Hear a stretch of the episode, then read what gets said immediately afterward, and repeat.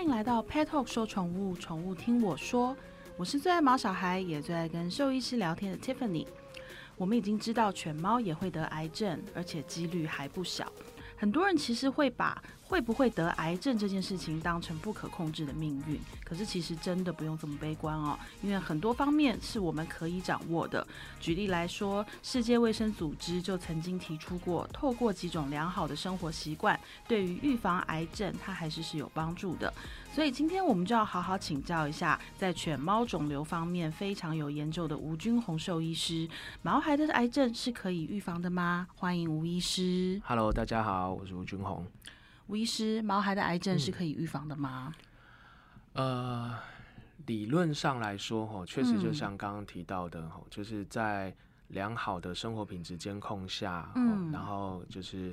呃适度的运动，嗯然后维持体态，嗯然后维持营养状况，嗯那呃减少一些可能不必要的感染。哦嗯那为什么会提到感染？是因为呃，像以猫咪来说哈，其实猫的艾滋、猫咪的呃猫咪的艾滋病、猫咪的白血病病毒哈，其实是有可能会诱发肿瘤形成的。好，那当然，其实还有就是更。呃，就是可能不是这么恶性的，哈嗯那刚刚讲的那个艾滋白血，它可能会诱发淋巴瘤，嗯那可能不是那么恶性的，就像我们可能皮肤哈，其实皮肤都有我们叫乳突病毒。哦嗯，那乳突病毒其实也在免疫状况不好的动物，那它有可能也会刺激，就是形成一些乳突瘤哦。它虽然它这是良性的肿瘤，但是也是一个身体上的病变，因为嗯乳突瘤在进化在恶性一点的时候，它确实也有可能会进化变成恶性的呃鳞鳞状上皮细胞瘤，就是我们所谓的皮肤癌。对，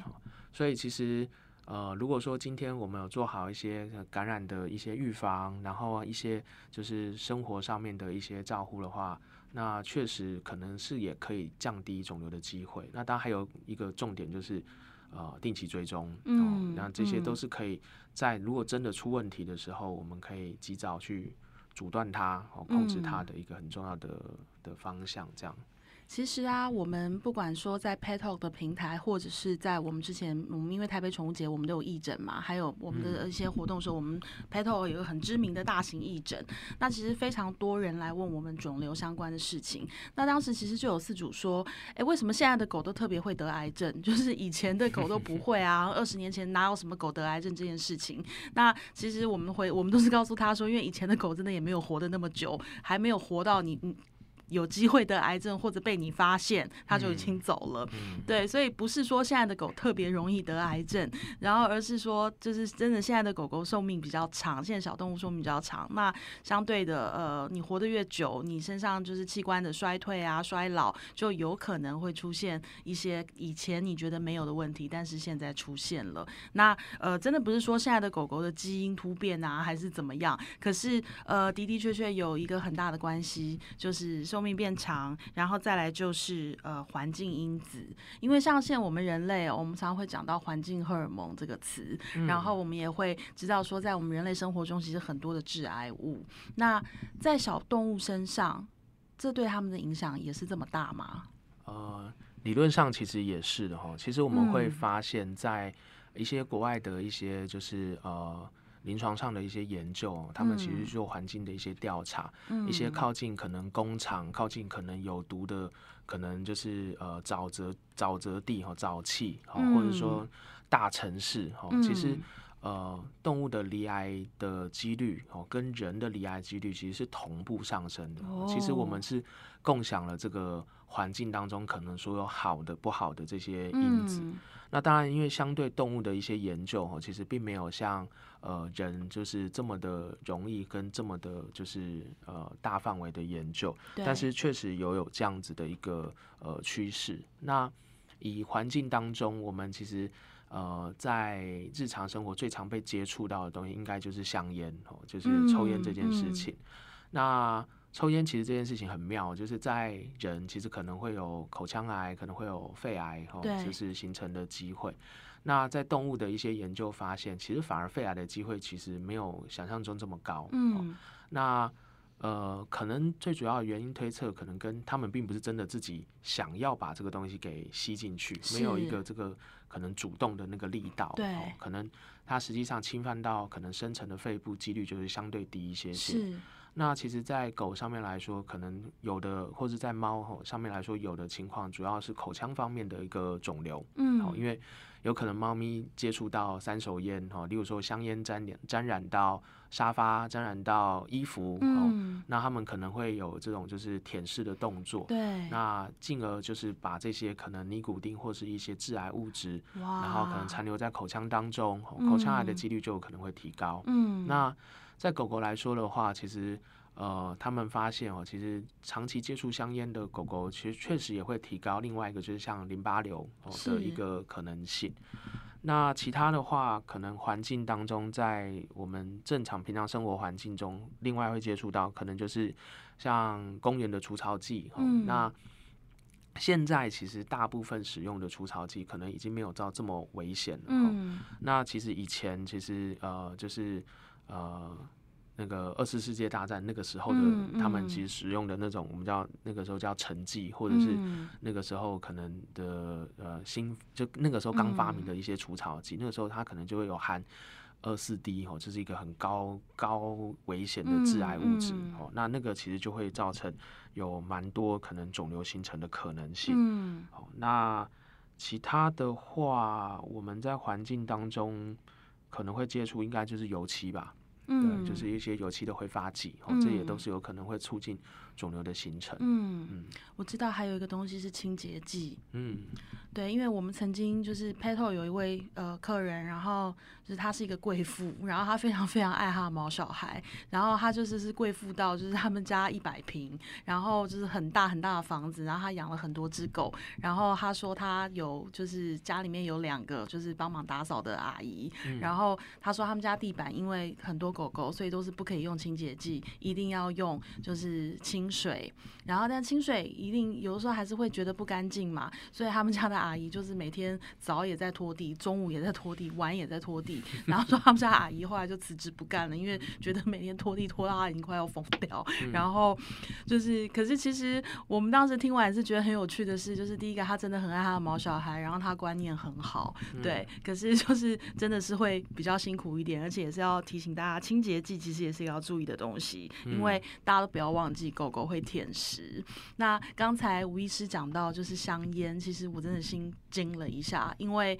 呃，我们平常常。不会想到说，因为其实抽烟的人真的很多，对。那我们不会去想到说，因为没不会给狗抽烟啊，不会给猫抽烟，你不要以为它不抽就没事了。你身上的，然后跟你沾染到沙发上，或者是你沾染到你家里的哪里的，它是会有机会接触到的。对啊，所以就是这个真的是要特别提醒一下大家。那另外请教吴医师哦，因为很多人就是像我们也有自主来问我们说，要怎么预防肿瘤，怎么预防癌症？我们就会问他说，你为什么要预防？你们家的狗狗是已经有癌症还是怎么样？他说没有啊，但我就是想预防。我们说你为什么要？那你为什么要预防？既然八字就是八你根本没有看到个影，然后他就说，因为就是有一些品种，他们可能是特别容易好发肿瘤，然后他比较担心，然后呃也有一部分的饲主是他们家之前曾经有其他的狗狗、猫猫是有离癌的，那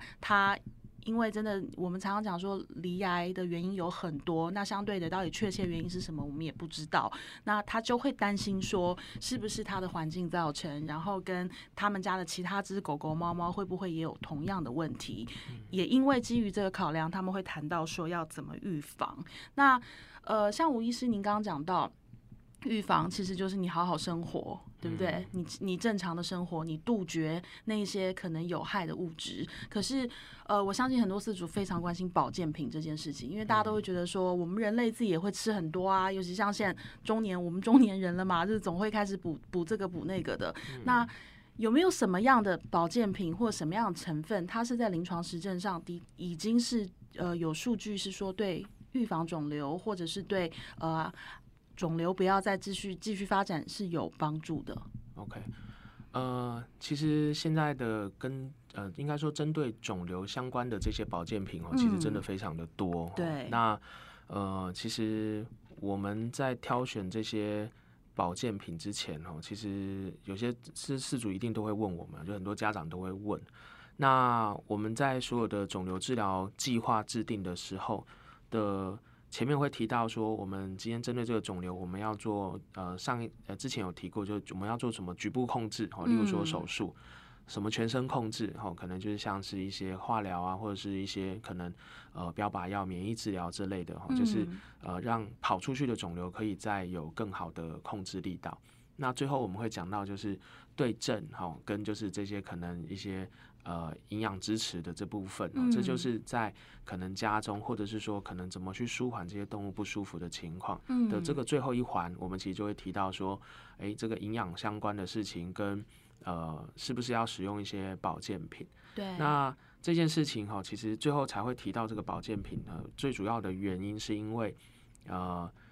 如果我们今天把肿瘤的控制哈当做一个考试，嗯，今天满分是一百分，哦，很多肿瘤哈其实。在你前头的局部控制，例如说手术，哦，或者是说可能合并着全身性的控制，化疗，哦，或者是标靶药物使用这些事情，基本上它就已经可以达到一个肿瘤呃七八十分的控制的这个力道。嗯，那这些呃所谓的保健品，哈，其实它可能占这个一百分当中的这个可能里面，哈，可能只是在五到十分的一个角色。嗯，那回过头来，我们可以想象，如果我们今天把这些保健品当做一个主力治疗，你会在这场考试当中或者这个比赛当中会得到及格的分数吗？理论上是不太可能。对，所以其实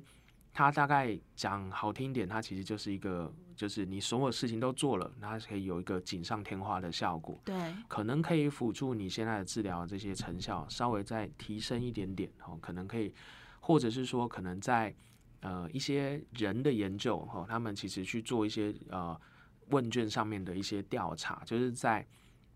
呃，假设你今天在做正规的治疗，你在做化疗，你在做放射治疗，对，我们给你做一些就是保健品的一些补充，嗯，那可以去做就是双盲的测试，因为人我们可以用问卷的方式去询问他，嗯，我今天给你安慰剂，我今天给你真的有一些保健品，嗯，在这样子的治疗的过程当中，目前发现。可能比较有效的情况是在你使用药物之后，或者使用这些治疗之后的一些副作用，好，或者是可能一些并发症，它可能有缩短哦住院的时间，缩短并发症出现的这个呃就是呃时间长度，好，可以让你觉得身体比较健康，比较有活力。对，好，那在人可以做问卷做到这件事情，那动物是不是等同有这样子的效果？理论上是，但是。老实说，这个我们做不出来，嗯，哦，因为我们没办法直接去问他说，你有没有觉得比较开心，你有没有觉得比较舒服？是。那当然可以去透过一些症状上的观察，但是目前确实也还没有呃足够的这些可能呃实验数据去支持说所有的这些保健品在使用的过程当中，是不是他们的一些副作用出现的时间是有明显的缩短的？哦，那在目前现在来说，其实我没看到就是。呃，有这种大型的研究去支持这件事情。是。那当然，如果说站在可能我们都是动动物嘛，哦，人有这样子的效果，那所以是不是这些保健品是也有等同于就是有让他们比较舒服的效果？嗯，当然理论上是。嗯。好，那为什么这些保健品他们其实会被可以使用啊，或者说可以可以就是贩卖哈？其实他们当然还是有他们自己本身的理论基础。对。理论基础通常是什么？就是他们可能在实验室当中，好发现这些东西有一些呃特定的一些抗癌的机制。嗯，例如说可能像是呃姜黄，他们可能有。呃，抑制一些肿瘤生长的一些可能相关的一些受气，哦，让它肿瘤的成长的这个途径会受到阻断，进而让肿瘤可能就有被抑制或者是萎缩的一些效果。是，哦那一些多糖体类的东西可能有刺激身体好的免疫状况。嗯，哦，那在一些老鼠的试验，他们发现，哦，其实。呃，在辅助这些东西的情况下，哈，可能可以让合并的一些化疗治疗，哈，可能有达到更好的一些抑制肿瘤的效益。嗯，那呃，也是因为有这些理论基础的这个存在，所以他们其实可以呃说，就这些东西可能可以防癌，或者说可能可以稍微辅助抑制肿瘤哦，但他们绝对不可以说就是它有。杀肿瘤、根治肿瘤、治疗哦，这样子的这种成效。是。那在临床上，我们也看不到这样的效果，因为如果它真的这么有效，这些保健品这么有效，嗯，那他们就不是保健品，他们就是药，对，而且一定会是我们主力用药。为什么？因为它又没有副作用，它又对多好，它 可以又可以压制肿瘤。是好，那我们干嘛还需要用那一些所谓破坏性的治疗？是，不管是手术破坏、化疗嗯药物的这种化学性的破坏，嗯或放射治疗的破坏，进而嗯去破坏这些肿瘤，我们就不需要这些可能会伤身体的东西，我们就只嗯需要吃保健品就好了。对，你知道，像我呃讲到这件事情，其实我非常有感，因为我自己本我自己本身是癌症高风险群，因为像我们一家四口，就是我爸爸妈妈跟我姐姐和我，然后除了我以外的另外三位都有癌症，对，连连我我们之前养的狗都有癌症，对，都有肿瘤，对，那当然原因不可考啦，可能不管基因也好，环境也好，但总之其实大概在三四年前，我的姐姐她确诊乳癌之后，其实那我也就被通知说我就是高风险群啊，因为乳癌是遗传的几率是很大的嘛，所以我就一直持续去追踪。那当然就是。我自己也因为怕我得癌症，想说我们一家四口就中三个了，对，那我自己当然就是什么保健品都狂吃啊，像刚刚您提到的姜黄啊，然后核藻萃取啊，然后米讯多糖体，就是这一类型的保健食品，其实我一直都在吃。那当然，我其实每一次每一年的去呃检查，像其实我半年就要做一次了，那我嗯都是很紧张的，因为我就很怕这一次会不会照到什么，会不会出现什么。然后其实我的医生，因为他跟我帮我看已经不就是他是我们家庭医师已经很多年了，然后他就跟我讲说，因为我也会一直问他，我就说，哎、我是在吃这个到底有没有用啊？然后你有没有听说什么什么哪个病人跟你分享吃什么东西是可以预防很有效的？其实他都是淡淡的看着我说，你每半年回来照一次，这个最实际。真的健康检查很重要。对，他说你既然害怕，那你就是好好生活，你自己自己知道什么危险，就不要去做弄。真的还好，我也不是什么那个帅气的年轻人，可以去跟人家拼命了，什么熬夜啊、酗酒啊、干嘛？他就说，你既然知道自己是高风险群，那你就是要好好的生活，最好是培养运动习惯啦，多喝水啊，促进代谢啊，要摄，然后要晒太阳啊，摄取维他命 D 啊等等。他说，但是你与其去疯狂的研究你吃的是什么有没有效，你就是好好追踪就对了。他说，就算就算哪一天你的肿瘤真的跑出来了，还是怎么样了，我们也第一时间就逮到它了。对，逮到它了，我们就可以处理它了。他说，那你怕什么呢？其实那一次我的医生跟我这样讲完之后，我整个释怀。对，我就也不再去疯狂的研究，我的保健品继续吃啊，因为我还是觉得就是他们有他们医学实证上也还是有很多的帮助，但是我不再这么疯狂的执着于这件事情。嗯，对，因为真的我们还是健检最重要。对不对？我们相信医学哈，然后我们真的跟医生好好讨论。我觉得就像我医生讲，你如果能够第一时间逮到他，那就赶快逮到他，赶快处理啊！你怕什么？对不对？我我觉得刚刚提到这些事情有几个嗯也蛮重要。第一个就是，呃，确实遗传也是一个造成肿瘤的很重要的原因。是那呃，我最近也碰到一个 case，他其实是三年前的同一个家长，然后他的另外一只猫，然后那只猫它其实是纵隔，就是在胸腔里面、心脏前缘的地方有一个淋巴瘤。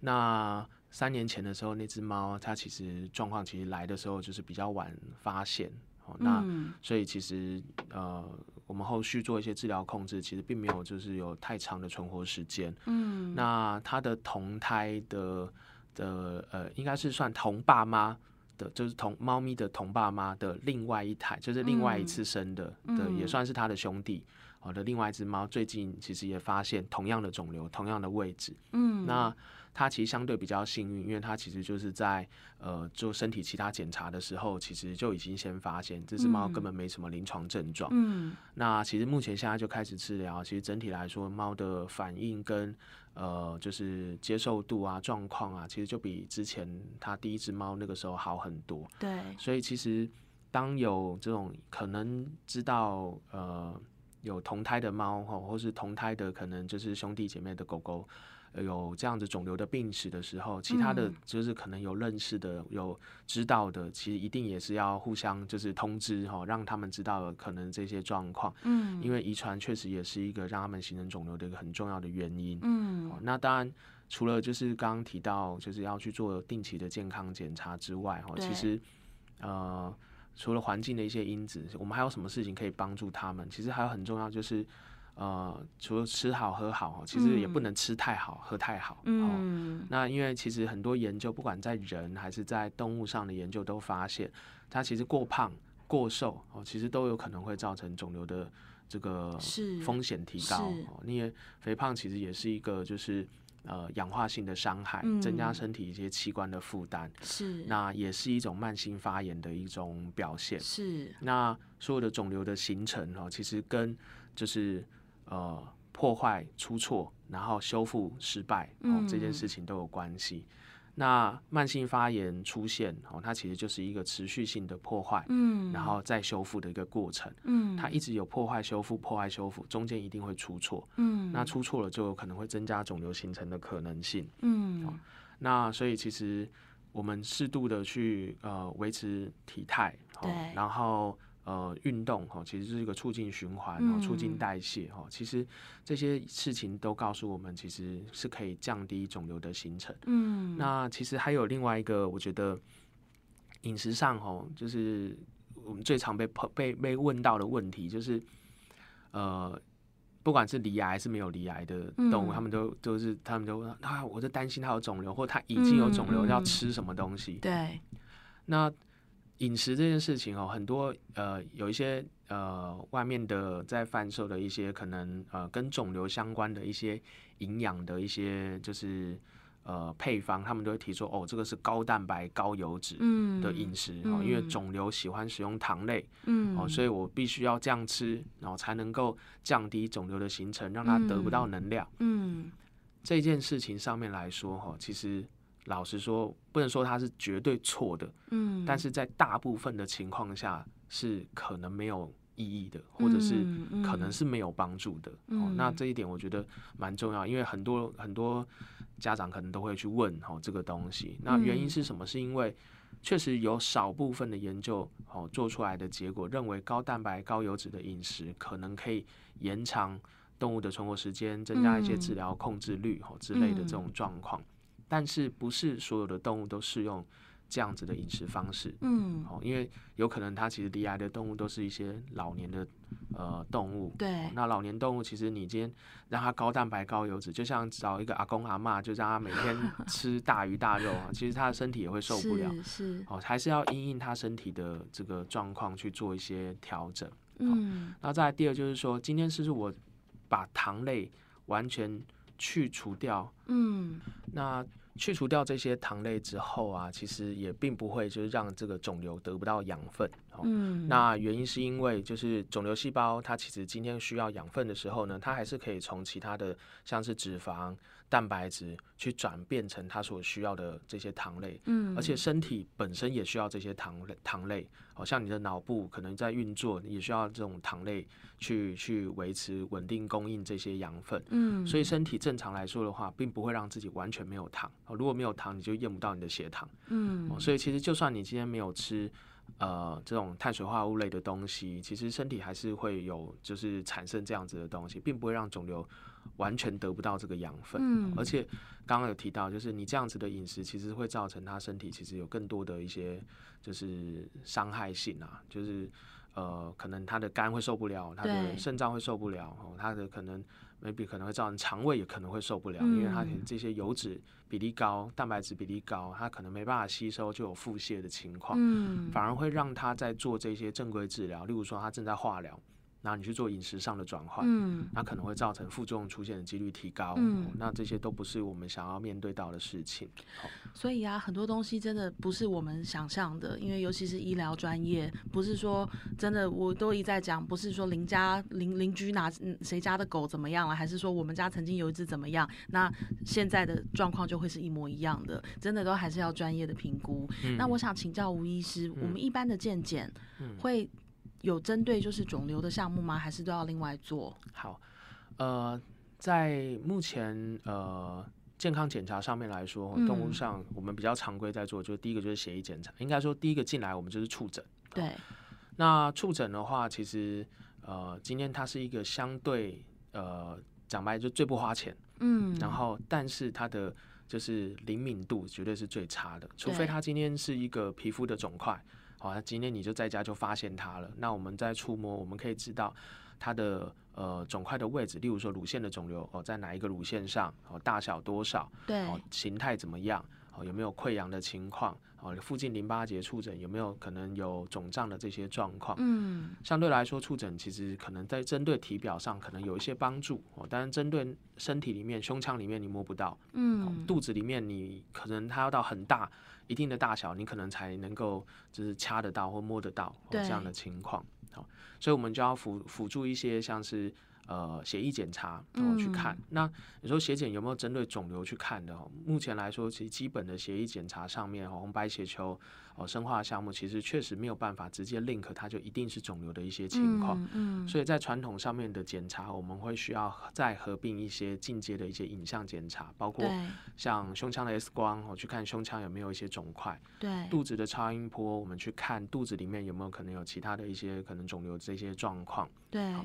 那这些影像的检查哈，其实在呃统计告诉我们，今天我要发现那个东西，可能会让我们怀疑，可能是有呃肿瘤，或是有一些病病变的这些情况，可能至少它也都要在在零点三哦，甚至到可能一嗯公分的这个区嗯间，哦，我们可能才能够有机会看得到它，抓得到它。嗯，那如果它今天是胸腔的的团块的话，在 X 嗯光下，可能甚至要到可能就零点七到零点九公分，哦，就是要嗯接近一公分的这个大小，嗯我们才有可能有机会看得到它，嗯认为它可能是坏嗯东西。嗯所以现在其实我们在呃，就是跟肿瘤相关的一些 case，我们今天要做健康检查，或者说可能做癌症的一些追踪的时候，我们其实会合并一个就是癌症的一些指数筛检。哦对其实，在人已经行之有年的东西，嗯哦因为。呃，我今天到底有没有肿瘤？哦，那其实我们可以先去先验，透过验血哦，去看说身体有没有一些可能跟癌症相关的数值有升高的情况。对，那如果有，它可能就有相对比较高的机会，可能有肿瘤形成。嗯好目前在动物上面来说，我们比较常在使用的，可能是一个叫 DR 七零的一个、嗯嗯呃数字哦，就是一个检测。嗯那这个检测哈，它其实是一个身体可能因为肿瘤破坏而产生的一个跟凝血相关的这个物质的碎片。是所以今天当身体有零点一公分以上的肿块，它就有可能会去破坏正常的身体组织，嗯进而产生一些凝血相关的一些机制，嗯导致这个数值可能会有升高的情况。嗯那因为它是一个身体就是受损，我可能会升高的这个数值，对所以今天如果说就是肿瘤是大野狼，大野狼今天要嗯攻击你，基本上它今天咬你一口，你应该就会尖叫，嗯哦，或者是它还没咬你，或者是它可能稍微是弄到你一下，你可能就会尖叫。嗯所以这个检测它的优点就是它很敏感，哦，嗯只要有一点点的肿瘤细胞，只要零点一公分，它可能就会有一些变化。嗯嗯那缺点是什么？缺点就是说，呃这个东西是哪一个肿瘤？哦嗯，这个大野狼是谁？嗯哦，是嗯黑狼、白狼，哦，嗯还是长什么样子？哦，还是可能不是狼，它是嗯老虎。嗯哦，其实我们不知道。嗯哦，位置在哪里？可能这嗯种检测它也没办法告诉你，嗯它只能说告诉你说，哦，你真的有可能有被破坏喽，可能你今天嗯受损的情况有提高喽。嗯好，那下一步我们还是需要透过一些影像的检查，后续后续定期的追踪，嗯去提前发现可能肿瘤的位置哦在什么地嗯方。所以 DR 七零有点像是一个超级敏感的初步警报器，它先告诉你说有有异状有异状，你赶快再去做更深入的检查，是，那也很好啊。嗯对啊，因为你才能够，要不要不然其实有的时候很难发现吧。嗯。那当然，其实高敏感的这些物质哦，除了我刚刚嗯提到说，就是。呃，可能没有它没有所谓肿瘤的一些特异性、嗯哦，这这个嗯缺点之外，当然它还有一个缺点就是。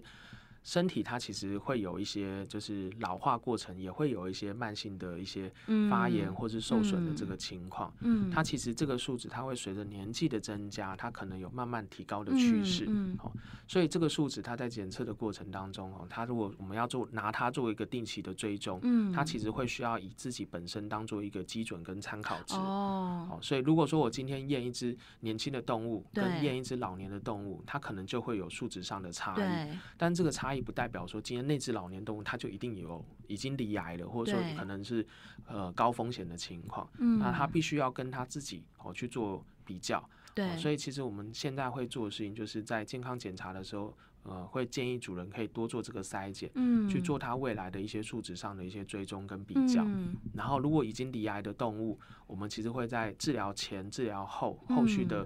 呃治疗追踪、哦、去嗯。做这些数值的比较，去嗯。提前抓到看他有没有可能有肿瘤的状况。我觉得啊，医学很有趣的地方就是它讲求的就是证据，嗯，对，然后一切都是数据在说话，所以我也要提醒很多饲主哦，有时候真的不要认为说你的兽医师要你检查这个，要你检查那个，是想赚你的钱，或者是说他医术不精。对，我们就曾经也有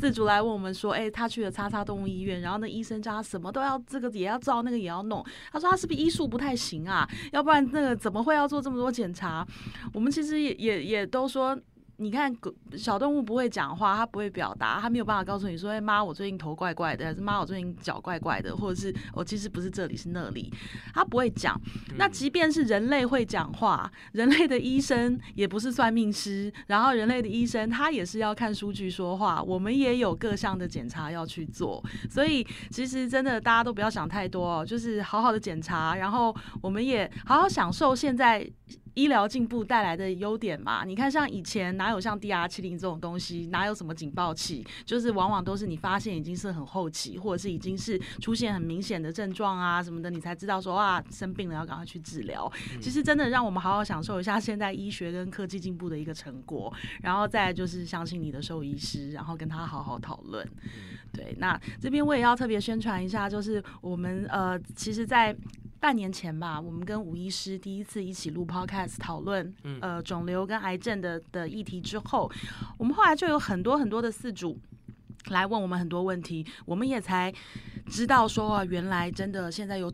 被肿瘤困扰的小朋友这么多，还有家长，所以我们也在呃。最近我们在 Petal 的官网，我们正式成立了一个呃肿瘤资讯呃知识的专区。那我们也在当中有跟很多的文章、跟影音，还有 Podcast 都是跟吴君宏医师合作。所以呃，如果大家想要了解更多相关知识，然后跟大家有更多的问题，那吴君宏医师他兽医师他本身是在呃台北的维康动物医院任职，大家可以到那边去挂号去找他。那当然就是大家也可以看我们的知识文，然后跟来留言给我们，想了解什么，想知道什么，我们会尽力的分享给大家。那么今天再次谢谢吴君宏医师，谢谢，谢谢，我们下次再见喽，拜拜。拜拜